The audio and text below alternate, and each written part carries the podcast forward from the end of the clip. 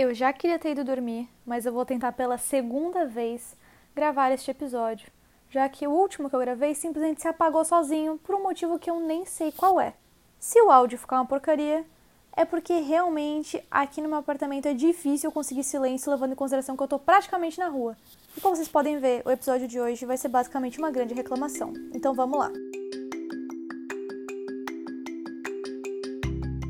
Oi, gente, tudo bom com vocês? Hoje eu terminei de editar aquele último episódio que eu gravei, quando eu tava menos de 20 dias morando sozinha. Uma época que eu tava super empolgada, que tinha passado aquele susto inicial e eu tava achando tudo máximo. Eu tava super feliz morando sozinha. Eu dou conta de tudo, eu consigo. E realmente eu dou conta, e realmente eu consigo. Mas a que custo?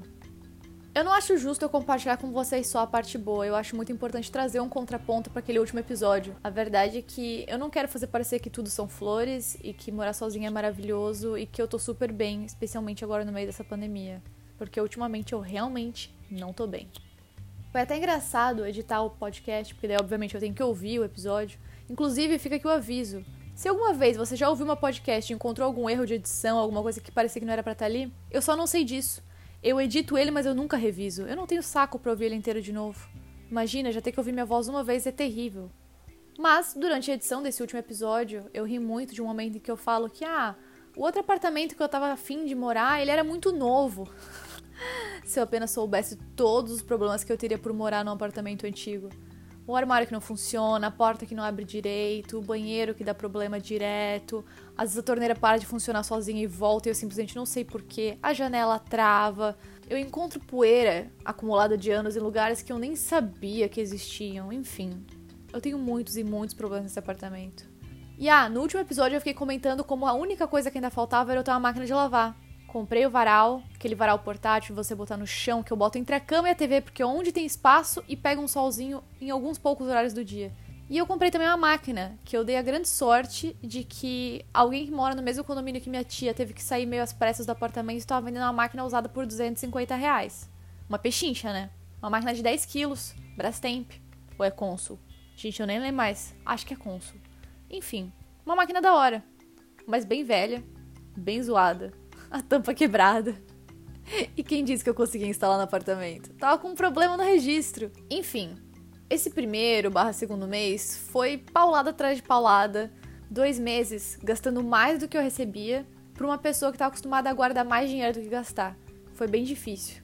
Outubro ainda não acabou, mas eu tenho fé de que esse mês vai sobrar um pouquinho do meu salário pela primeira vez e eu tô muito feliz com isso.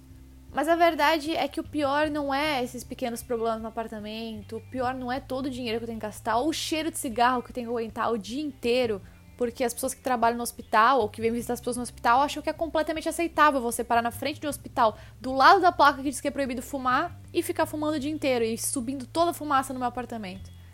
O pior é a carga mental de você ter uma casa. Eu sei que tudo isso são coisas muito óbvias e muito normais para todo mundo ter que lavar roupa, ter que limpar a casa, limpar banheiro, ficar pensando no almoço da semana inteira. Mas eu nunca tinha vivido nada disso. Eu nunca tive essas responsabilidades. Eu reconheço que é um puta privilégio e que eu sou muito sortuda por isso. Mas eu não soube lidar muito bem com essa preocupação de todo dia ter que pensar o que, que eu vou almoçar amanhã e depois de amanhã e no fim de semana. Vocês estão ouvindo os caras gritando na rua? É isso que eu aguento o dia inteiro. Às vezes eu tô dormindo de madrugada e as pessoas começam a gritar na rua. E é isso. Morar no centro de Blumenau é isso. Esse é outro fator, na real, que tem atrapalhado muito meus dias. Eu sou uma pessoa que eu dependo muito de uma boa noite de sono, né? E eu não sei se eu tive uma boa noite de sono desde que eu mudei pra cá. Eu tô começando a me habituar com a barulheira, com o sol que entra na janela, já que a veneziana foi instalada torta e tem um pedação de janela que fica bem na minha cara, a luz entrando. Mas dormir como eu dormia em Dayal, eu nunca mais dormi. Onde tinha lá janela anti-ruído, completamente escura, no máximo, o meu irmão guardando a louça de manhã cedo. Aqui é barulheiro o dia inteiro, muito sol. Aí vem o caminhão descarregar a coisa no hospital, ele dá a ré, fica pip, pip, pip, às seis da manhã, entendeu? É outra vida. Tô me habituando, mas é outra vida. E não apenas na casa, no trabalho, minha vida também mudou completamente. O meu horário virou de cabeça para baixo e eu trabalho das três às nove. É um horário meio estranho para entrar no trabalho. Eu acabo almoçando sempre umas duas da tarde, porque senão eu chego no trabalho e já tô com fome do café da tarde. Então a minha rotina ainda tá se ajeitando. E aí você pensa, nossa, mas então você tem a manhã inteira livre. E eu tenho, o que era meu sonho. Mas chega a hora de ir pro trabalho e parece que eu não fiz nada. No máximo dei uma limpada na casa, fiz um pouquinho de pilates, fiz o almoço que tinha para fazer. Mas eu não lembro mais como é parar para ver uma série, parar para ler um livro. Antes eu parava de trabalhar às seis e ficava vendo TV até às dez. E eu trabalhava o mesmo número de horas do que antes. Óbvio, agora tenho uma casa para cuidar, mas não dá tanto trabalho assim. Meu apartamento tem 30 metros quadrados. Mas eu simplesmente não consigo me organizar para ter tempo livre. Sabe aquilo que sempre falam de quando você organiza sua agenda, você tem que organizar um tempo também pro seu lazer? Eu não consigo fazer isso. E aí, quando eu vejo, passou a semana inteira e eu não fiz nada além de trabalhar ou cuidar da casa. Isso não faz bem para a cabeça de ninguém. E para ajudar, eu tenho praticado distanciamento social até então e não estava dando muito certo.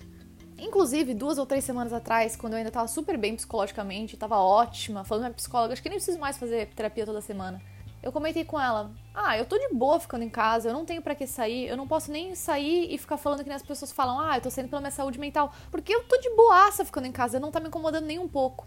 E ela me falou: "Alice, cuidado, talvez você esteja se isolando, você não esteja percebendo, mas daqui a pouco isso vai começar a te deixar mal". E eu, pff, não vai.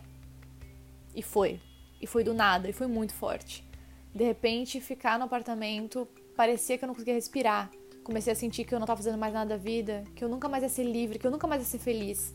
Comecei a olhar fotos dos meus intercâmbios, das minhas viagens, minhas idas para São Paulo, Lollapalooza, e comecei a pensar, eu nunca mais vou ser jovem, eu nunca mais vou me divertir, nunca mais vou poder viajar, porque eu nunca mais vou ter dinheiro, porque agora todo meu dinheiro vai para cuidar da casa. E eu sou repórter, eu nunca vou ganhar muito dinheiro também, enfim.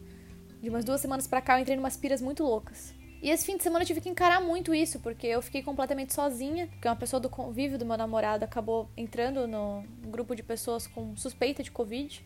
E aí eu decidi que então eu ia sair de casa sozinha e encontrar alguém, porque eu não podia passar um fim de semana inteiro sozinha. Quem me conhece sabe que não dá muito certo, eu não sei lidar muito bem com a solidão. E eu encontrei uma amiga nova que eu não conhecia ainda, e eu descobri que eu não consigo mais interagir com pessoas eu me senti completamente esgotada. Eu, que normalmente sou a pessoa mais falante do mundo, e fico quase falando sozinha, só de ouvir ela falar me sentia cansada. E não foi com ela o problema. Eu encontrei também uma grande amiga numa loja e eu não tinha energia para conversar com ela. Parecia que me esgotava ter que interagir com outro ser humano pessoalmente, sabe? Cara a cara. Eu desaprendi a falar com as pessoas, sem ser pelo WhatsApp ou pelo Instagram, whatever. E eu sei que mais uma vez são várias reclamações vindo de uma bolha muito grande de privilégio, que é eu pude escolher quando eu ia encontrar com as pessoas e eu tô podendo sair porque não tem ninguém do grupo de risco que convive comigo. E dentro de uma grande segurança, é claro, nada de sair para baladinha ou para barzinho, e que eu pude escolher o momento que eu ia sair de casa e eu quis sair, eu quis sair da casa dos meus pais e eu tenho uma segurança financeira suficiente para não surtar achando que eu vou ficar sem ter como comer mês que vem. Mas cara, a verdade é que mesmo sendo privilegiado, ser adulto é uma merda. E talvez seja isso que esteja me fazendo sofrer tanto ultimamente, é que caiu a ficha que eu realmente me tornei adulta. E é como se não tivesse volta, sabe? É como se daqui pra frente fosse só estresse, problema e dificuldade. Afinal, para mim é quase certo que eu nunca mais vou poder simplesmente pegar, largar tudo e pegar todo o dinheiro que eu tenho e fazer o intercâmbio, como eu fazia antes. E aí simplesmente voltar para casa dos meus pais e trabalhava para guardar dinheiro de novo. Agora eu não posso fazer isso, eu não posso me dar esse luxo, sabe? Ou será que eu só não consigo? Eu não tenho energia nem para pensar em gravar o podcast. Que dirá viajar? Ainda mais agora que a gente não sabe nem quando a gente vai ser liberado de novo para viajar, não é mesmo? E aqui tô eu, um domingo à noite, quase 11 horas. Eu quero acordar cedo da manhã para fazer várias coisas, porque eu não limpei o banheiro esse fim de semana, porque eu tava com preguiça. Tem a cozinha para limpar também. Tem o lixo para levar para fora. Mas eu tô aqui, gravando podcast. Então, como é de costume, já que hoje foi um episódio curto, que não acrescentou em nada na sua vida, além de te lembrar que ninguém tá bem e tá tudo bem também, e que ser adulto realmente é uma bosta, mas no geral compensa, eu vou deixar aqui algumas dicas de coisas que eu assisti recentemente e tem me ajudado bastante, nem que seja só para distrair. Vou começar com a minha favorita, que é Bom Dia Verônica, um livro da Ilana Casoy e do Rafael Montes, dois monstros do crime brasileiro. Ilana Casoy, para quem não sabe, é a maior especialista em psicopatas e assassinos em série do Brasil. E esse é o primeiro livro de ficção dela, que ela escreveu junto com o Rafael Montes, que já escrevia outras obras também ficcionais sobre crimes e assassinatos. E o livro é muito legal, muito bom, genial, mas a série é melhor ainda. E aqui vale reforçar: a série da Netflix Bom Dia Verônica e o livro Bom Dia Verônica são histórias diferentes. Não na cabeça deles, talvez, mas para mim são histórias completamente diferentes. Os personagens têm o mesmo nome, mas são outros. Têm outras intenções, têm outras personalidades. Os acontecimentos são outros. Para mim são histórias completamente diferentes, só seguindo mais ou menos a mesma narrativa. Mas isso não é algo necessariamente ruim. É como se eu tivesse consumido duas histórias diferentes, não a mesma história em duas mídias, sabe? Então eu recomendo os dois, que você assista a série e que você leia o livro, tá bom? Mas, se você não quer ficar vendo um monte de gente sendo morta, necrofilia, estupro, porque realmente é bastante pesado, eu já aviso, assista Gretsuko. É assim que se pronuncia? Eu não sei porque eu não sei japonês. Mas é uma série, desenho, anime, não sei, da Netflix, muito gostosa. São vários bichinhos fofinhos vivendo uma vida de adulto medíocre. E nesse momento foi perfeito para mim, porque ele é fofinho, ele te distrai, mas ao mesmo tempo você vê ali ele se fudendo sendo adultos. E você lembra que ser adulto realmente é uma bosta, mas não é só para você. Agora, se você quer sofrer, tanto com uma série muito boa que teve um final muito bosta, quanto com realmente coisas tristes, assista Erased. E sim, de três indicações minhas, duas são anime. Talvez eu tenha virado otaku? Talvez. Mas Erased é possivelmente o melhor anime que eu já assisti. Apesar de o final ser péssimo, eu gostei muito da história, eu achei muito legal. Já tô com vontade de assistir de novo, eu acabei de ver, mas me tocou demais. Então por hoje é só. Eu só queria realmente trazer esse contraponto do episódio anterior para não fazer parecer que morar sozinha são as mil maravilhas, porque não é. Eu duvido que para alguém seja. E eu queria deixar aqui esse abraço em quem também não tá vendo muita esperança, muita luz no fim do túnel nesse momento. Acho que ninguém tá. A gente basicamente não tem um governo decente, ninguém tá cuidando da gente, tá tudo jogado às traças, a gente tá tendo que descobrir sozinho o que fazer, o que não fazer. A gente vê amigos que até semana passada estavam bradando que como assim você saiu de casa ou de repente tá todo mundo saindo. E não é julgar quem tá saindo, é, é tentar entender realmente o que tá acontecendo. É muito difícil. É muito difícil. Não é fácil para ninguém.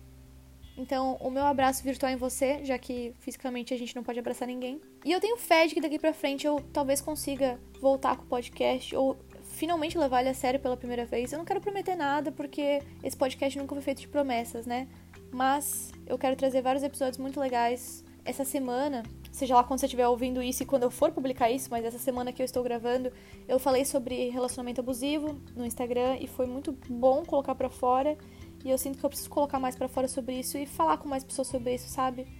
Eu acho que é um tema que a gente nunca deve cansar de falar, levantar os sinais de alerta, sabe? Então eu tô me preparando psicologicamente para falar mais abertamente e profundamente sobre isso. Quero falar também sobre minha codependência, o meu problema de sempre estar tá dependendo de estar em um relacionamento com alguém para minha vida fazer sentido, de como eu me entrego mais no relacionamento do que na minha própria vida e torno o relacionamento a minha vida como tudo isso tem a ver com as minhas relações familiares, e também fala sobre a síndrome da impostora, que é algo que também sempre me afetou muito e tem me afetado muito agora, enfim. São vários temas muito importantes, dos quais eu quero muito falar com vocês, e quem sabe daqui pra frente eu consigo organizar melhor minha rotina para fazer esse tipo de coisa. Então, muito obrigada pra você que continua aqui comigo, e até a próxima. Tchau!